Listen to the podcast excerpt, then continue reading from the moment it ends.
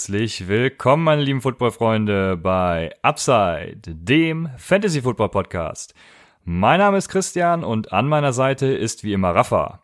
Wir freuen uns, dass ihr wieder eingeschaltet habt und die nächsten Stunde unsere Theorien zu Mid-Tier-Playern und äh, ein paar teaminterne äh, Konkurrenzkämpfe ja, hören werdet. Also das sind Mid-Tier-Player, sind Spieler zwischen Position 40 und circa 100. Äh, unsere Folgen gehen dabei wie immer von einem Standard 12 Teams, Half PPR aus. Und da es sich äh, bei den nun folgenden um sogenannte Borderline Running Back, habe ich sie mal genannt, handelt und wir diese nicht mit in die Folge aufnehmen wollten, direkt eine kurze Frage an Rafa. Und zwar, wenn man mit den ersten beiden, äh, beziehungsweise auch in den ersten drei Runden nicht Running Back Heavy gegangen ist, sondern äh, Wide Receiver oder auch Kelsey als Tight End gepickt hat, wie glücklich wärst du in ihrer momentanen ADP, also Average Draft Position, mit Aaron Jones oder Leonard Fournette am Turn von Runde drei zu Runde vier? Ja, ich muss erstmal eine Sache loswerden, bevor wir starten. Ähm, und zwar habe ich Ärger von meiner Mutter bekommen, weil du mich, äh, weil du mich Rafa nennst. Ähm, das ist natürlich eine bodenlose Frechheit, ja, lieber Christian. Äh, das geht natürlich gar nicht, ja. Ähm, zur Erklärung, äh, alle nennen mich halt Rafa, äh, bis auf meine Eltern und meine Frau. Aber ich muss einmal fürs Protokoll erwähnen, dass ich Raphael heiße, ja. Also ich heiße Raphael. Äh, dafür habe ich extra nochmal in meiner Geburtsurkunde nachgeschaut. Ähm, also ihr könnt mich gerne Rafa nennen, weiterhin, aber wenn meine Mutter euch fragt, äh, ich heiße Raphael und äh, ihr nennt mich auch Raphael, ja. Äh, zurück ja, zu, ich, muss ich mich natürlich erstmal bei deiner Mutter entschuldigen und werde ab jetzt darauf achten, definitiv. mit deinem vollen Namen anzusprechen. Auf ja. jeden Fall, ich, ich bitte darum, ja, ich bitte darum. Ähm, zurück zur, zur Frage, ähm, ja, wie du schon sagtest, wenn wir jetzt irgendwie äh, Jones und Kelsey in den ersten zwei Runden am Turn genommen haben und dann ähm, Fournette und Aaron Jones nehmen. Damit könnte ich leben, obwohl ich kein Fournette-Fan bin. Ähm, da würde ich dann vielleicht sogar überlegen, ob ich da David Montgomery nehme. Ähm, wenn ich so einen Running Back nehme.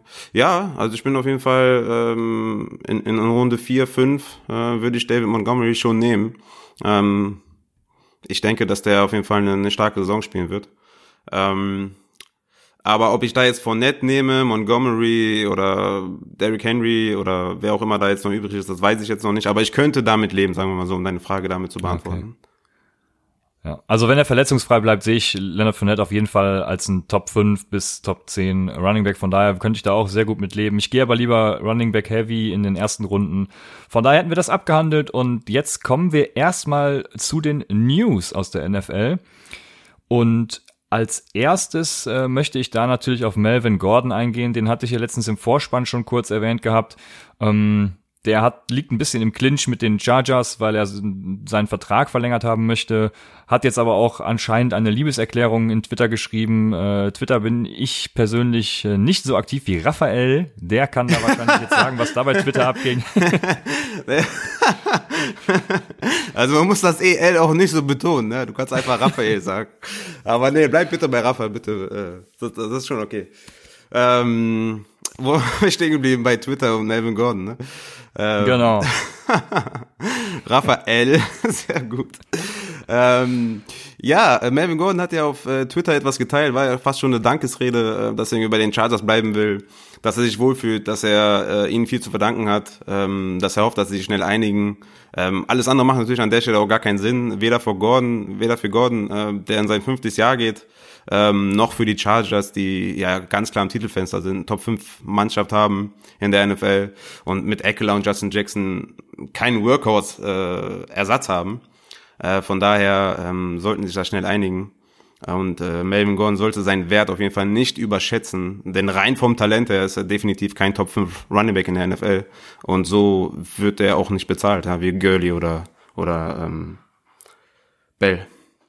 Aber Holdouts scheinen ja im Moment in Mode zu sein. Äh, Josh Jacobs war ja letzte Woche noch dabei. Jetzt ist die Meldung von Ezekiel Elliott auch noch reingeploppt. Also ähm, ja, ich. Äh, aber es ist ja jeden hab, Sommer äh, das Gleiche, ne? Genau, und ich habe mitbekommen, dass ich James Wiebe Konkurrenz mache, was Sprichwörter angeht. Es wird natürlich nichts so heiß gegessen, wie es gekocht wird, um das nochmal klarzustellen.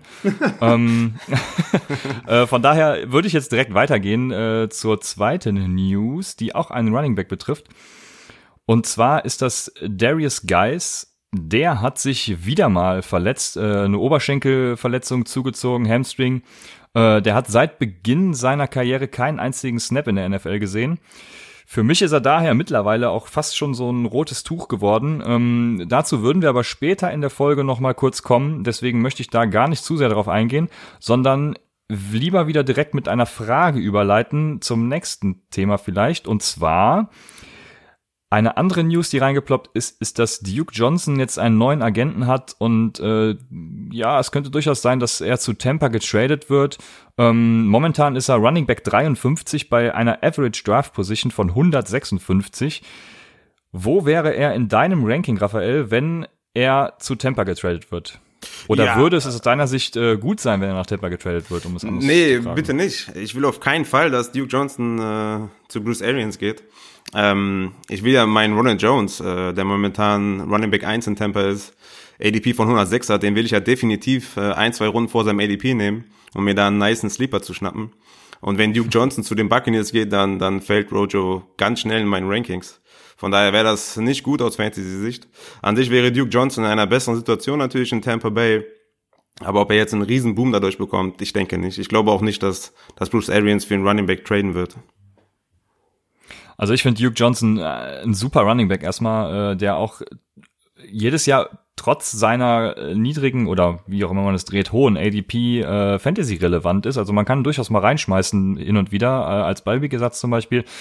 Ähm, wenn er zu Bruce Arians geht, dann sehe ich da durchaus Potenzial. Also vielleicht kommen wir da ja nochmal drauf, wenn es sich tatsächlich so abzeichnet. Auf jeden Fall äh, wird das dann eine ganz spannende Diskussion.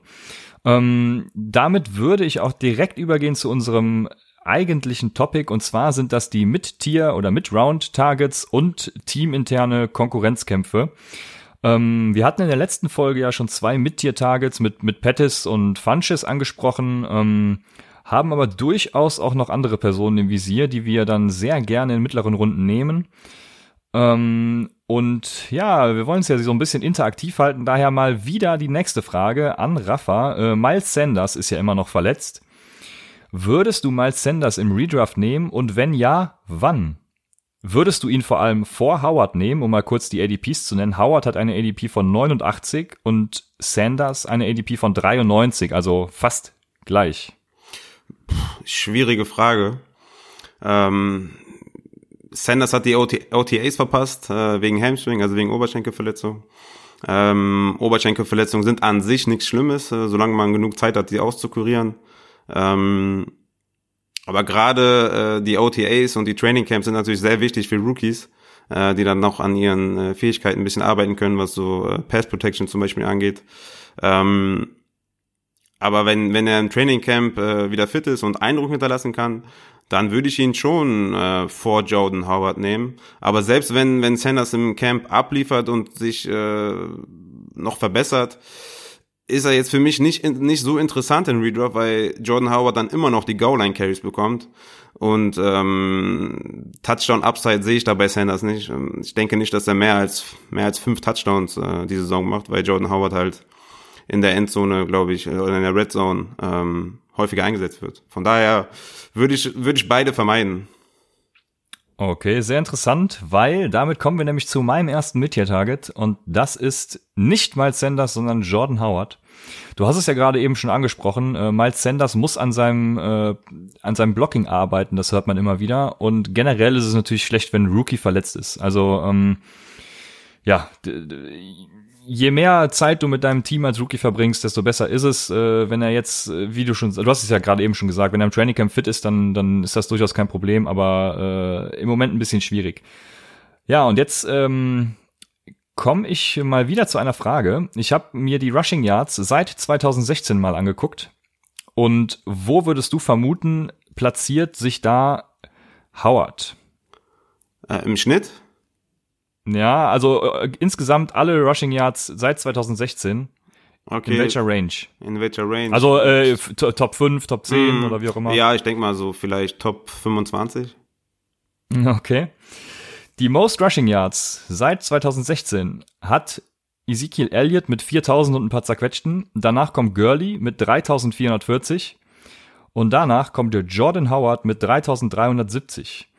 Das heißt, Howard hat seit 2016 die drittmeisten Rushing Yards.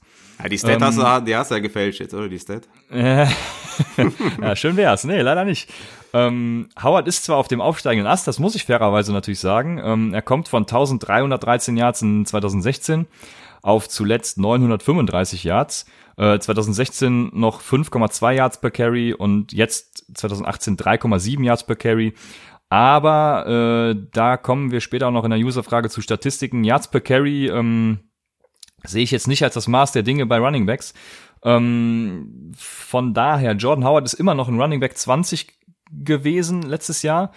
Ähm, und vor allem auch in Yards After Contact, was ich viel interessanter finde als zum Beispiel sowas wie Yards per Carry. Äh, 15, also Running Back 15 in Yards After Contact. Ähm, hinzu kommt bei Jordan Howard noch, äh, dass immer alle sagen, Jordan Howard würde Probleme mit Pass Drops haben. Das mag zwar in der Vergangenheit richtig gewesen sein, aber wenn man sich das Jahr 2018 anguckt, hat er bei äh, um die 20 Receptions gerade mal einen Drop gehabt. Äh, das heißt, er hat an seiner Schwäche im Passing Game gearbeitet und das eben stark verbessert.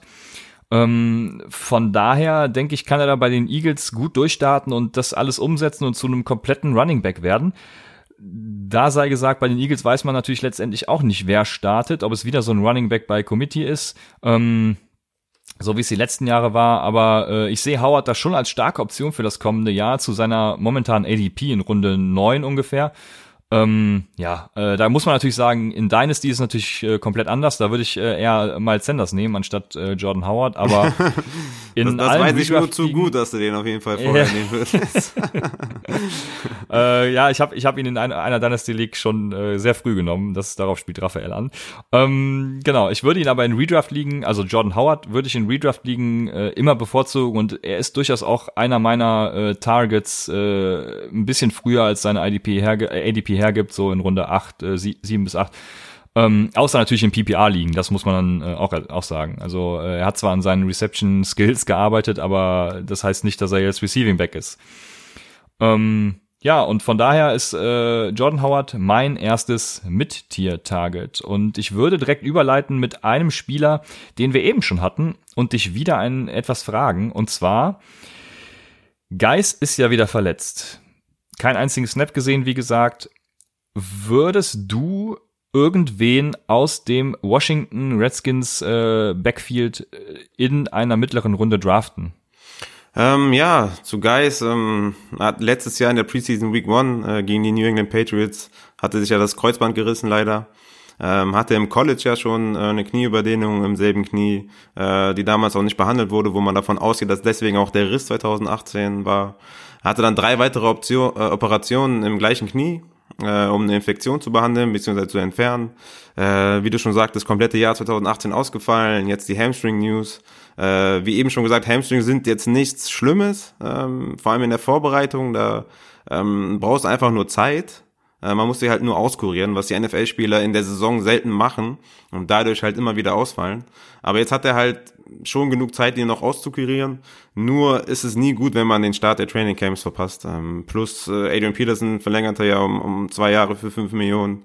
Ähm, ich schätze mal, Peterson wird ein interessanter, interessanter Late-Round-Pick, äh, wenn sich abzeichnet, dass Geis weiterhin Probleme hat. Äh, Bryce Love, äh, der Rookie, ähm, hat sich auch das Kreuzband gerissen. Ähm, den würde ich jetzt erstmal komplett außen vor lassen. Äh, Chris Thompson würde ich speziell in PPA-Formaten auch anvisieren, wenn Geis äh, wirklich äh, weiterhin Probleme hat. Aber äh, Peterson, wenn Geis ausfällt, wird sehr interessant, definitiv. Ja, das sehe ich genauso. Adrian Peterson war letztes Jahr schon eine sehr interessante Option. Das hätte ich ihm gar nicht zugetraut. Ähm, ich habe ihn ja auch bei den Cardinals sehen müssen. ähm, genau, aber er war eine super Fantasy-Option. Ähm, von daher sehe ich das genauso wie du. Also wenn, wenn Geis wieder mal nicht fit wird, dann ist Adrian Peterson auf jeden Fall. Aber nach, nach, nachdem ja. du mir jetzt hier äh, zehn Fragen gestellt hast hintereinander, würde ich einfach die auch jetzt mal eine Frage stellen. Ne? Ja, sehr gerne. hättest du, ähm, hättest du lieber AJ Green? äh, von den Bengals, äh, der geht overall 82, äh, 32, 82, 32, oder jetzt lieber Tyler Boyd, der momentan ADP 71 geht? Das ist äh, natürlich auch eine sehr gute Frage, da ich, wie ich schon erwähnte, ja, da fühlt man Runden sich fühlt man sich schon überrascht, wenn man hier einfach so gefragt wird. Ne? ja, aber da ich in den ersten Runden, je nachdem was für ein Pick ich habe, äh, lieber Running Backs nehme und ich für AJ Green für einen der, wenn er fit bleibt natürlich, äh, für einen Top 5 oder ein bisschen später Receiver halte, was Fantasy angeht, würde ich auf jeden Fall AJ Green äh, vorziehen, weil da habe ich äh, sichere Punkte mit und äh, weiß, was ich kriege. Bei Boyd bin ich mir da ein bisschen unsicherer. Was? AJ ja. Green über Boyd. Enttäuschend hier wieder. Nee, ist eng, ja klar, das ist echt eng. Also Green ist momentan bei mir Wide Receiver 9. Ähm, es gibt nur vier Spieler, die in derselben Anzahl der Spiele mindestens Wide Receiver 2 oder besser waren. Ähm, das sind Oder Beckham, Julio Jones, Antonio Brown und Michael Thomas. Ähm, ich denke, wenn, wenn er fit ist, wenn AJ Green fit ist, auf jeden Fall ein Wide Receiver 1. Aber er hat ja irgendwie seinen, seinen, seinen großen C zweimal verstaucht. Ähm, da muss man auf jeden Fall in der Preseason beobachten, wie flüssig äh, er seine Routes läuft und wie, vor allem wie schnell sein Release ist. Ne? Man nimmt ja ziemlich viel Kraft aus seinem C. Ähm, das ist natürlich sehr wichtig für ja. Deswegen erstmal abwarten. Ähm, aber ich komme dann damit äh, zu meinem ähm, Midround-Target, äh, Tyler Boyd. Tyler ähm, Boyd, ja. Genau, ist aktuell mein Wide Receiver 21. ADP äh, overall ist er 71. Geht also in Anfang sechste Runde in der, in der 12er Liga. Äh, für mich ist er extrem unterbewertet. Ähm, Spielern, die in seiner Range gepickt werden, sind äh, Hunter Henry, Eric Ebron, Lamar Miller. Oder wenn wir bei Wide Receiver bleiben wollen, dann sind fünf Spots hinter ihm Robbie Anderson und drei Spots vor ihm Allen Robinson. Und Boyd habe ich da tatsächlich klar vor den beiden äh, genannten. Ähm, Boyd war die ersten neun Wochen äh, mit AJ Green auf dem Platz, Wide Receiver 12. Äh, er tat sich dann etwas schwerer, als AJ Green ausgefallen ist. Äh, in den fünf Spielen ohne, ohne Green äh, gingen die Zahlen im Schnitt etwas zurück. Die Yards gingen von 79 auf 62 zurück, die Targets von 8 auf 6,8 und die Touchdowns von 0,56 auf 0,4 pro Spiel. Ähm, was zeigt, dass er jetzt schon eigentlich einen recht soliden Floor hat. Ähm, zudem war er letzte Saison mit Dalton etwas stärker als mit Jeff Driscoll. jetzt beide nicht so die Elite-Quarterbacks, aber ähm, mit Dalton hatte er 16 PPA-Punkte pro Spiel und mit Driscoll äh, 12,57. Äh, die Yards gingen ein bisschen zurück äh, mit Driscoll um 10 Yards, äh, die Targets um 1,5 zurück und die Touchdowns um 0,22 zurück. Aber wie gesagt, selbst mit Driscoll und ohne AJ Green, äh, der ihm natürlich das Feld öffnet, als ganz klarer Right Receiver 1, hat er äh, solide Zahlen aufgelegt. Äh, Week 13 gegen eine gute Broncos Defense, 15 Fantasy Punkte äh, gemacht, gegen eine brutal starke Chargers Defense, immerhin 8 und gegen die Raiders äh, 13 Punkte. Das einzige Mal, dass Boyd außerhalb der Top 36 mit Jeff Driscoll war, äh, und ohne AJ Green war gegen die Chargers, die ja Lockdown-Cornerbacks haben wie Casey Hayward und Desmond King. Also wie gesagt, sehe ich da einen guten Floor. Äh, der hat äh, letztes Jahr mit schlechten Bedingungen ohne AJ Green, ohne Dalton gezeigt, dass er, dass er was kann.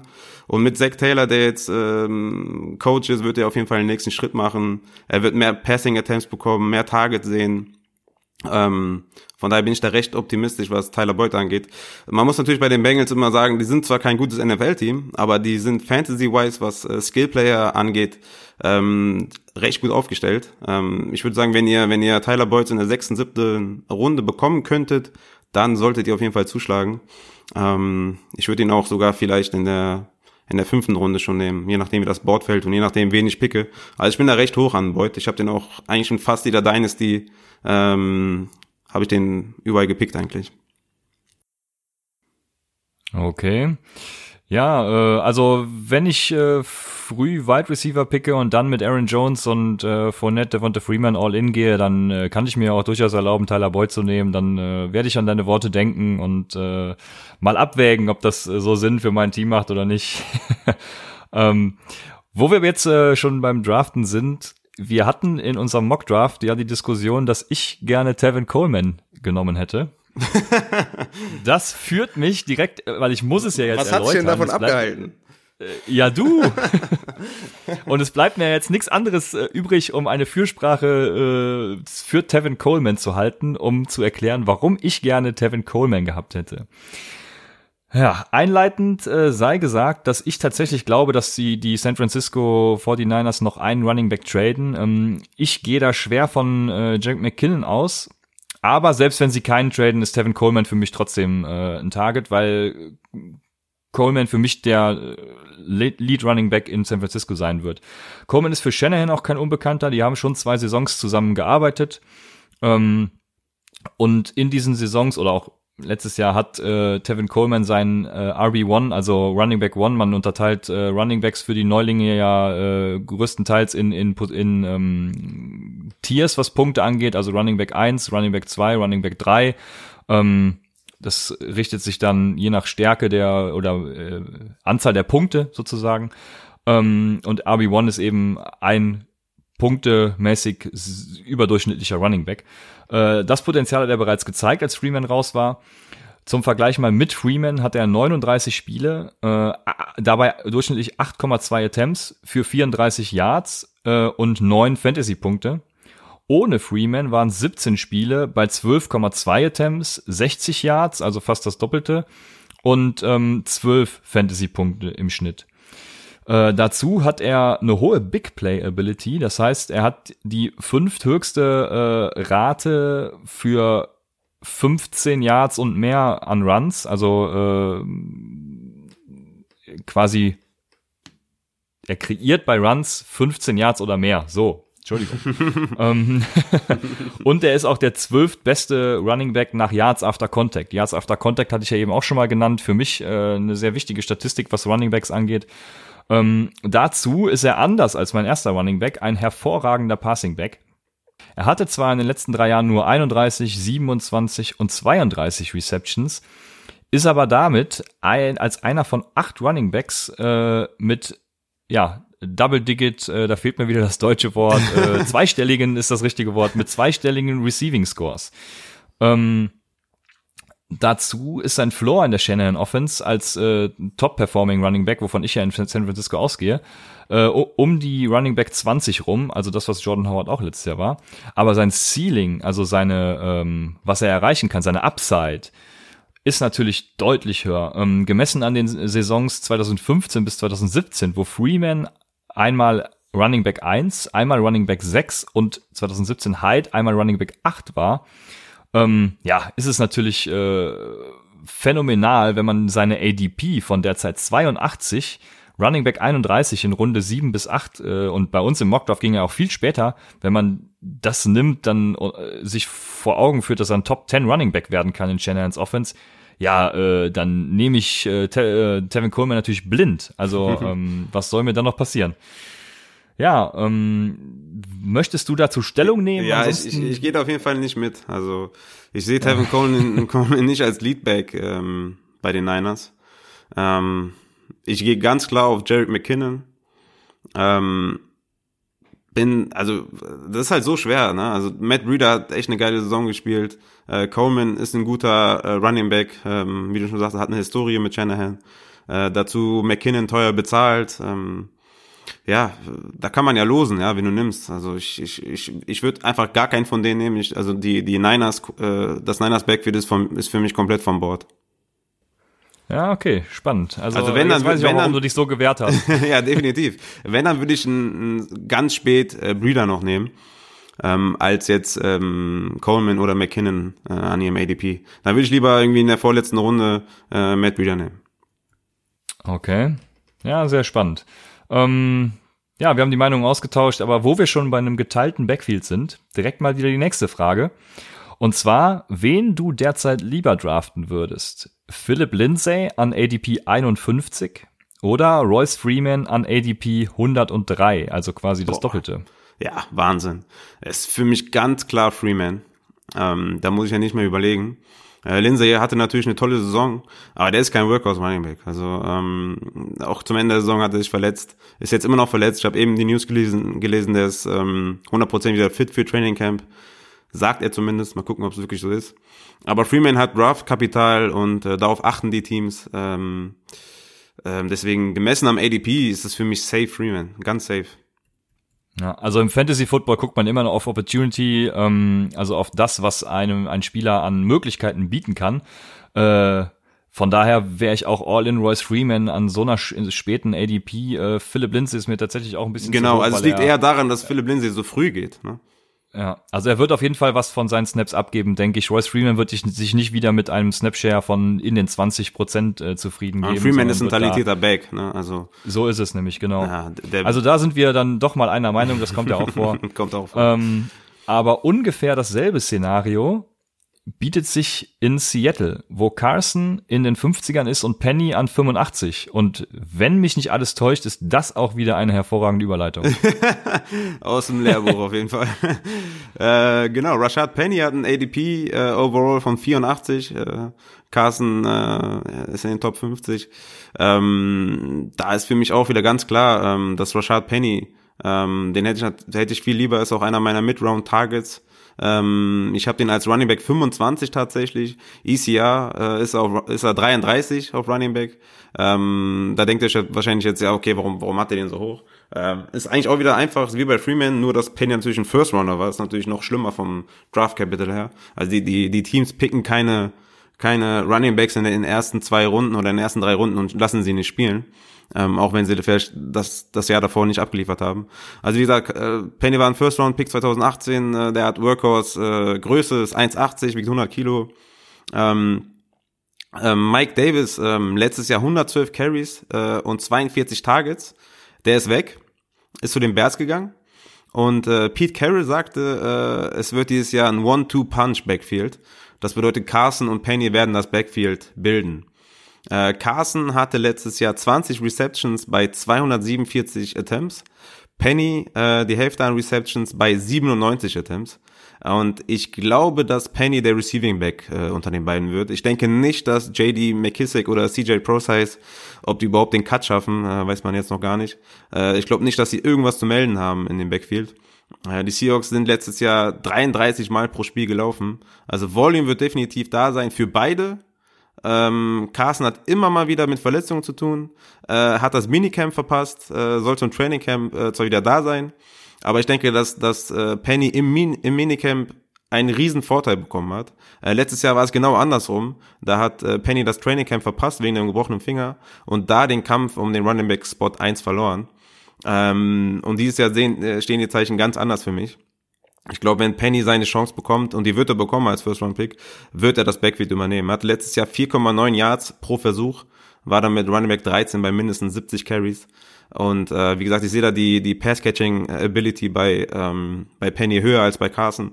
Deswegen glaube ich, dass er, dass er das Rennen da machen wird. Und gemessen am ADP, äh, wie gesagt, ist er äh, 84, äh, Rashad Penny, ähm, ist das ein echt schöner, schöner Mid-Round-Pick, ähm, den man da gut gehen kann. Ja, ich, ich sehe das ähnlich, aber was äh, sein, was meine mein Pickverhalten angeht, ein bisschen anders. Also äh, ich sehe, äh, ist auch so, dass Penny der bessere Pick von den beiden ist. Ähm, hat auch ein ganz gutes äh, Efficiency Rating, also Effizienz Rating. Das ist äh, zum Beispiel besser als bei Todd Gurley. Ähm, von daher hat er auf jeden Fall die Möglichkeiten, da ordentlich was zu liefern aber ich habe so ein bisschen die Befürchtung, dass es einfach ein geteiltes Backfield wird. Also mhm. wenn es um Bestball-Drafts geht, äh, Bestball ist, da draftet man und äh, man muss sein Lineup nicht aufstellen, sondern äh, der beste Spieler, also der Spieler, der am besten punktet, wird automatisch äh, auch genommen sozusagen. Da würde ich auf jeden Fall Rashad Penny oder Chris Carson draften, aber für ein reguläres äh, Fantasy-Roster, wo man auch am Waferwire aktiv ist und sein Roster aufstellen muss und sowas, da sind mir tatsächlich beide ein bisschen riskant, wobei ich, wenn, dann auch Penny draften würde. Also da gehe ich auf jeden Fall mit dir. Ja, würdest du denn lieber Penny oder lieber Royce Freeman draften zum Beispiel? Das ist natürlich eine hervorragende und sehr schwierige Frage. ähm, Royce Freeman war in den Hundertern, genau. Das ist natürlich auch wieder ein bisschen später. Ähm, eine sehr gute Frage. Da die Seattle Seahawks ein sehr runlastiges Team sind. Das ist ja eigentlich was Positives, ne? Du hast das jetzt ein ja, bisschen genau. als äh, etwas Negatives dargestellt, dass die sich das teilen, aber die, die, die laufen mal 33 Mal äh, pro Spiel, also letztes Jahr zumindest, waren das lauffreudigste Team der, ja. der NFL. Deswegen sehe ich ja. das eigentlich positiv, ja, dass sie so lauffreudig sind und also für, hm. für Fantasy Football ist es auf jeden Fall positiv, genau. Wenn, also ich würde dann eher Penny als Royce Freeman draften, ja. Ja, ja ich auch. Ich, ich glaube auch, dass Penny der bessere äh, Running Back ist äh, als Freeman zum Beispiel. Ich glaube, Penny ist wirklich ein, ein, sehr, sehr guter Running Back und ähm, ja. ja. Auf jeden Fall, da gehe ich mit. Deswegen würde ich den auf jeden Fall visieren, anvisieren da in, in, in seinem aktuellen ADP. Ja, sehr gut. Ähm, bevor ich zu meinem nächsten Mit-Tier-Target oder vielleicht auch schon ein etwas späteres Target komme, äh, habe ich mal wieder eine Frage an dich ganz speziell als Giants-Fan. Ja, immer her damit. Und zwar, was glaubst du oder wer glaubst du ist nächstes Jahr der Nummer 1 Wide Receiver bei den Giants und würdest du diesen Nummer 1 Receiver in einer mittleren bis spätmittleren Runde bei diesem Quarterback-Verhältnis überhaupt draften? Was soll das denn bedeuten? Quarterback-Verhältnis. Das ist ja hier meine Majestätsbeleidigung. Äh, natürlich lohnt sich das, äh, einen Wide Receiver von den Giants zu nehmen. Ja? Also Eli still got it. Ihr wisst Bescheid. Ähm, nee, im Ernst. Also ich denke, der, der Deep Ball ist nicht mehr Eli Stärke. Von daher macht es durchaus Sinn, äh, sich einen Slot Receiver, Golden Tate oder Shepard, äh, zu nehmen. Wer da wie welche Rolle bekommt und wer wann wo wie spielt, das das weiß nur Pat Shermer. Das kann ich jetzt so wirklich schwer einschätzen, weil beide Slot Receiver sind. Also wir wir Giants Fans haben uns gefragt, warum hat Gold Tate über so einen fetten Vertrag bekommen. Aber ja, wie gesagt, also wenn ich jemanden äh, anvisieren würde, dann wäre es auf jeden Fall ein Slot Receiver. Ja, das ist hervorragend, weil ich äh, würde, wenn ich einen von den Giants drafte, irgendwie in einer späteren Runde, es ist jetzt kein direktes Target von mir, aber je nachdem, wo er hinfällt, wäre Golden Tate auf jeden Fall eine Überlegung für mich. Weil Golden Tate hatte letztes Jahr Konkurrenz mit Marvin Jones, den wir auch im Mock Draft schon mal angesprochen hatten, und Kenny Golladay, der natürlich ein fantastischer Receiver ist, ähm, und hat war dabei äh, on pace mir fehlt wieder der deutsche Begriff, äh, on pace für, für 1200 Yards in der Saison.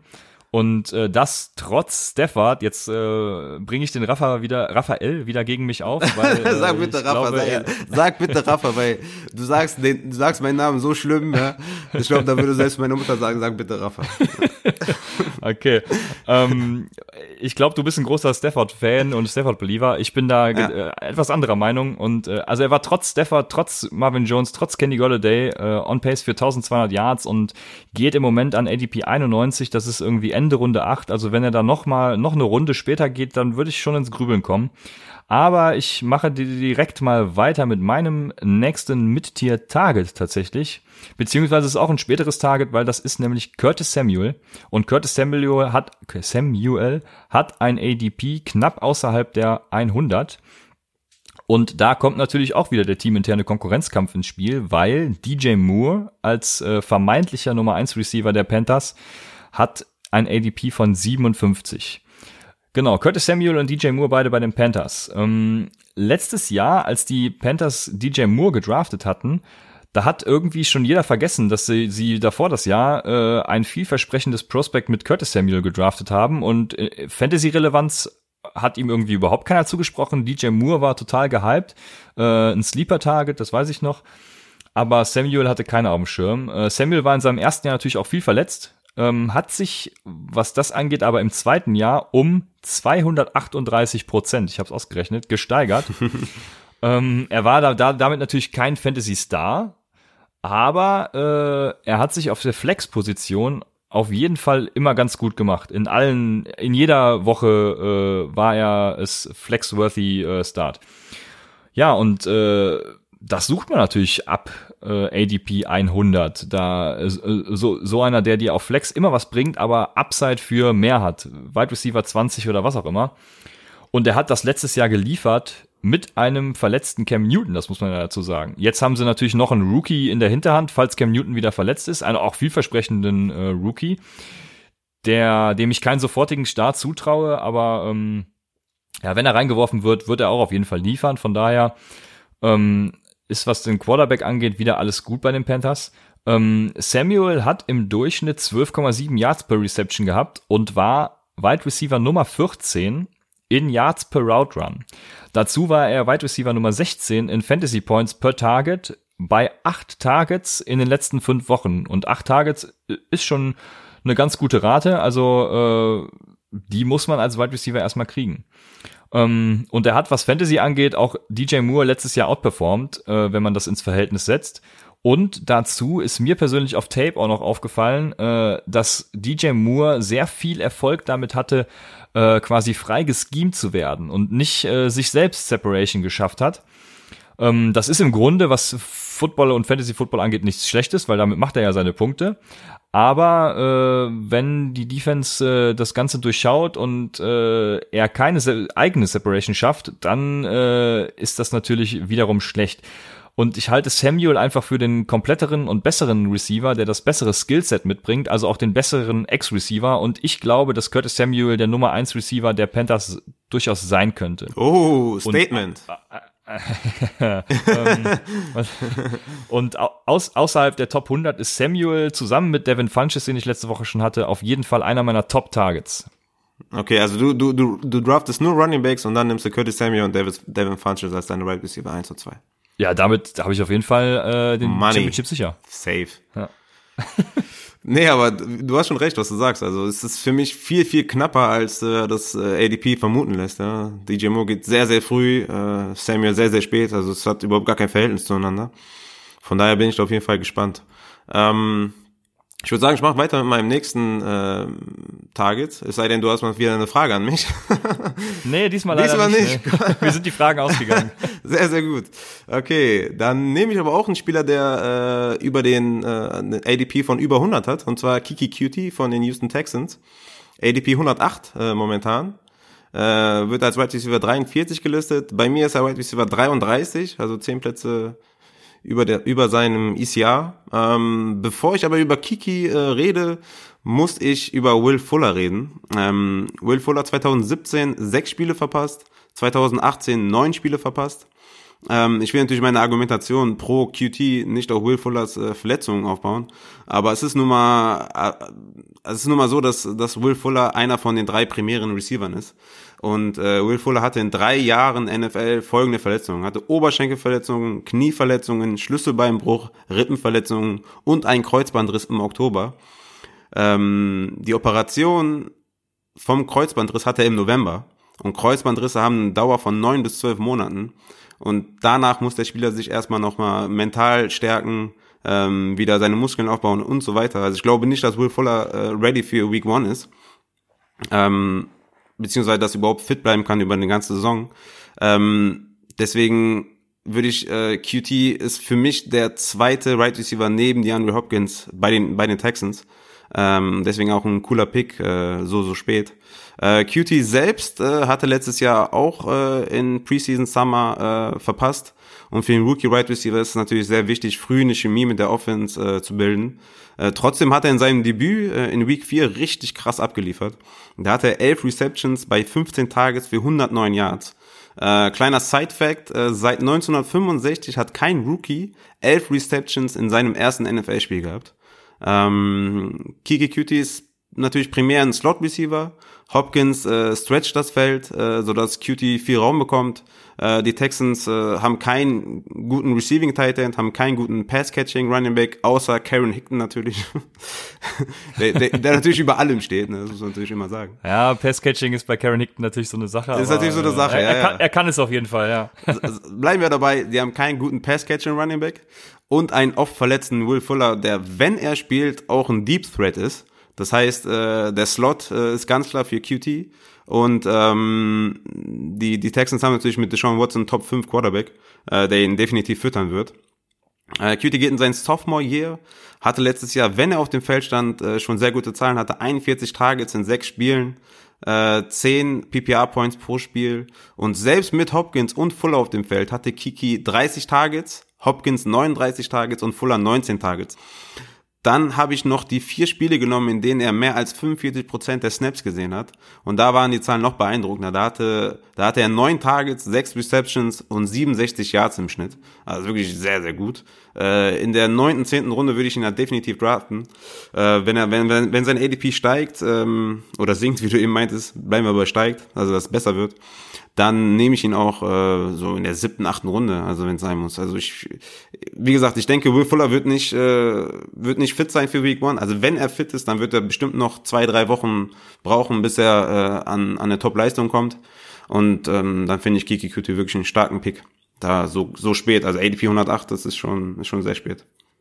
Ja, und wenn sich das bewahrheitet, dass er bis dahin super Leistung zeigt, dann könnt ihr ihn natürlich teuer verkaufen, äh, wenn ihr davon ausgeht, dass äh, Fuller wiederkommt und ihm ein paar Targets klaut. Also ja, gehe ich auf jeden Fall mit, finde ich sehr interessant. Vor allem ist, äh, sind die Texans natürlich auch eine, eine High-Scoring-Offense mit einem super QB, wie du schon sagst. Äh, die Andrew Hopkins wird, wird viel Defense auf sich ziehen.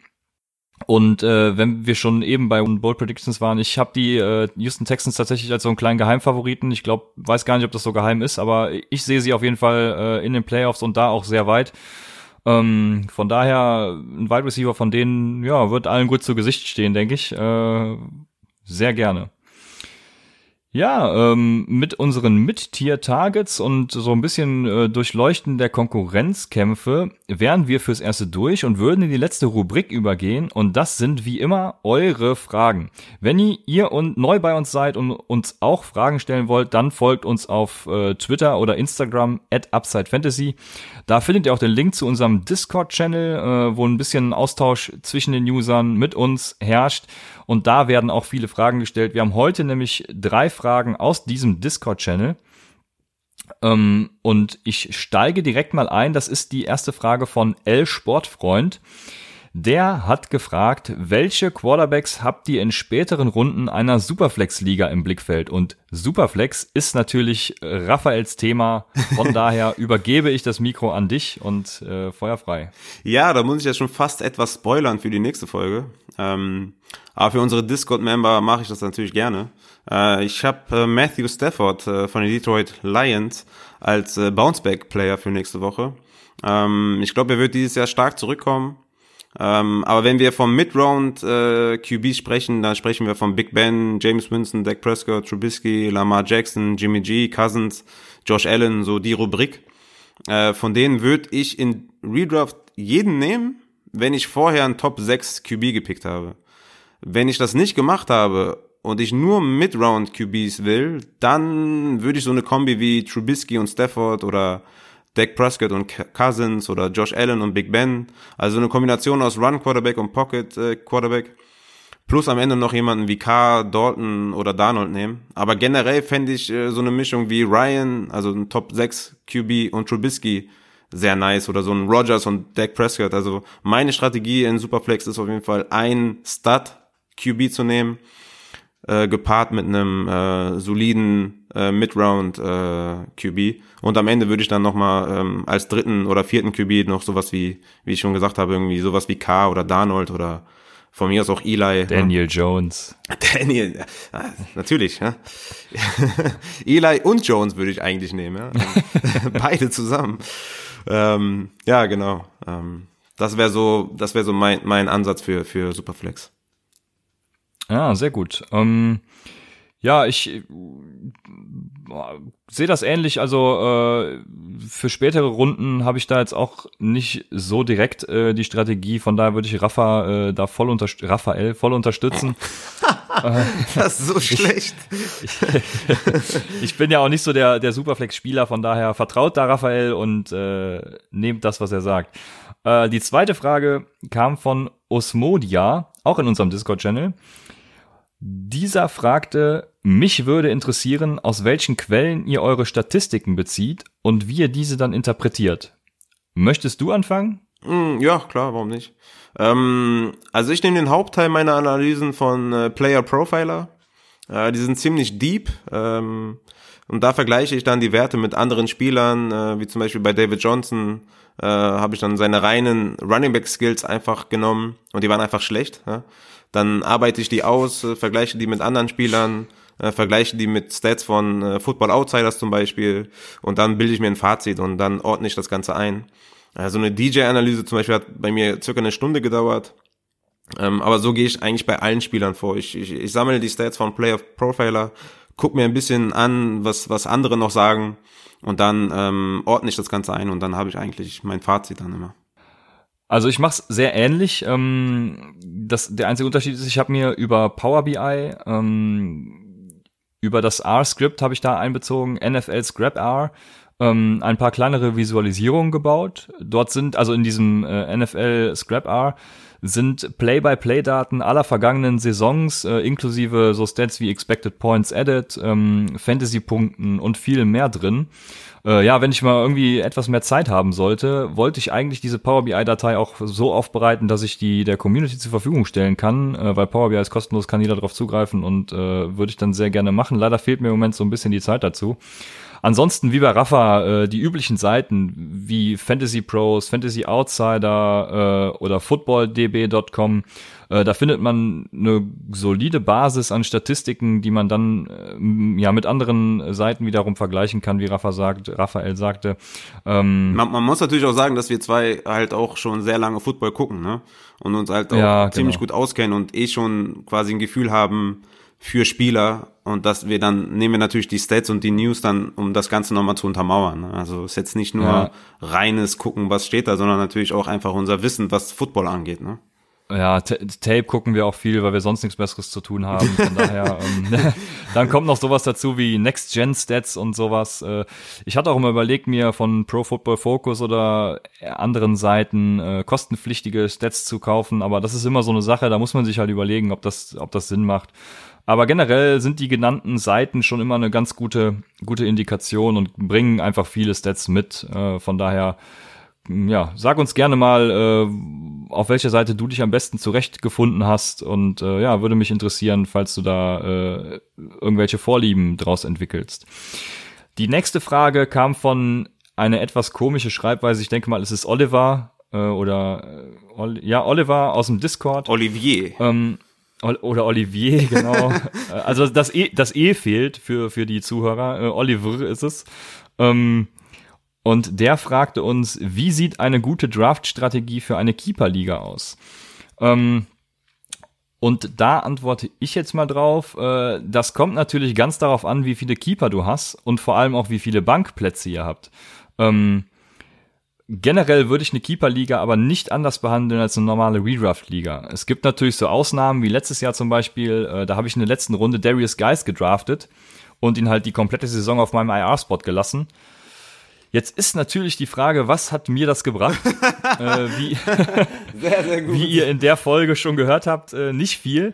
Also bei uns ist es so, man verliert immer den Pick im nächsten Jahr, wo man den Spieler gedraftet hat. Das wäre halt jetzt der Pick in der letzten Runde gewesen. Das kommt natürlich auch noch dazu. Wie ist das bei dir? Ähm, ich denke, deine Keeper kristallisieren sich so ein bisschen am Ende der Saison raus. Äh, das kannst du, da kannst du je nach Verlauf dann auch dein Roster vollladen und Spieler, die du eventuell nicht keepen darfst. Bei uns ist es zum Beispiel alles äh, vor Runde 4, dürfen wir nicht keepen. Ähm, wenn das bei euch genauso ist, dann kannst du die halt alle droppen und für potenzielle Sleeper, äh, also dir potenzielle Sleeper für das nächste Jahr eben eben holen. Sowas äh, wie eben letztes Jahr habe ich dann äh, Devin Funches noch aufgegabelt und sowas. Ähm, dann wäre natürlich auch noch die Frage, dürft ihr Free Agents behalten oder nicht? Wenn ihr das dürft, dann ist das natürlich eine Strategie. Wenn nicht, äh, bringt ihr das auch herzlich wenig. Aber äh, um das nochmal abzuschließen, ähm, also welche Spieler das sind, die du dann äh, dir holen kannst, erfährst du natürlich am Ende der Saison bei Upside, dem Fantasy Football Podcast. Ähm, beim Draft würde ich aber zunächst nicht viel anders machen als äh, in einer ganz normalen Redraft-Liga. Möchtest du dazu noch was sagen? Perfekte Antwort. Ja, das dachte ich mir, genau. Äh, dann wären wir für heute mit unserer Folge durch. Äh, ich hoffe, ihr habt einen guten Einblick darum, darüber bekommen, wen wir so in mittleren Runden nehmen. Letztes Mal schon, wen wir früh nehmen. Ich hoffe, dieses Mal waren es nicht zu viele Spieler, die wir so ein bisschen durchleuchtet haben zwischendurch mit den Fragen. Lasst uns gerne euer Feedback dazu da. Ähm, wir werden in den nächsten Folgen nochmal was äh, Bounceback Player hatte Raphael eben schon angesprochen oder auch Deep Sleeper, so dass wir uns einmal von vorne bis nach hinten gearbeitet haben, werden wir dann machen. Ähm, ja, wie gesagt, lasst uns euer Feedback da. Äh, seid beim nächsten Mal gerne wieder dabei bei Upside, dem Fantasy Football Podcast.